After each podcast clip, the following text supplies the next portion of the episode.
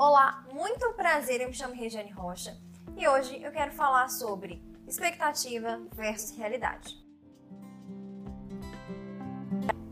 Expectativa é o estado de esperar por alguém ou por algo, e de alguma forma já é provável na sua cabeça que isso aconteça.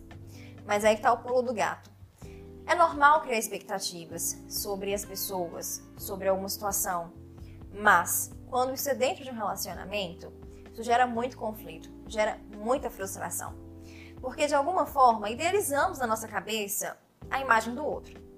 Então, a expectativa ela nem sempre vai ser baseada no que realmente o outro pode entregar.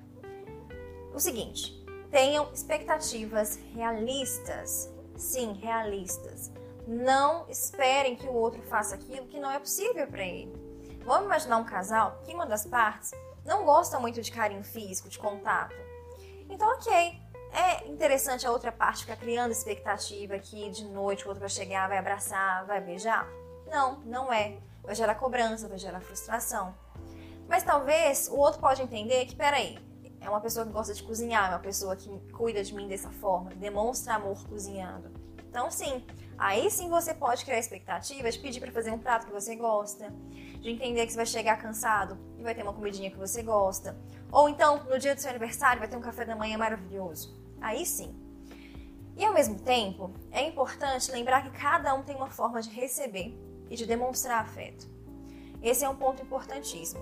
Super indico aquele livro Cinco, Cinco Linguagens do Amor, é um livro que eu já até fiz uma, uma, uma resenha sobre ele no Spotify, falando sobre essas cinco linguagens. E quando a gente entende a nossa linguagem, entende a linguagem do outro, fica um pouquinho mais fácil, fica um pouquinho mais leve. Então, até esse processo de criar expectativa já vai ser mais realista, já vai ser mais pautado do que o outro consegue entregar. E ao mesmo tempo, eu gosto de dizer: não crie expectativas, crie diálogos.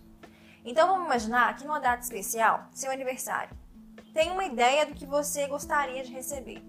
Deixa claro para o outro, nossa, né, eu gosto tanto do meu, do meu aniversário, é um dia tão especial para mim, eu quero que seja um dia muito bom, né, se possível a gente sair para jantar, fazer alguma coisa.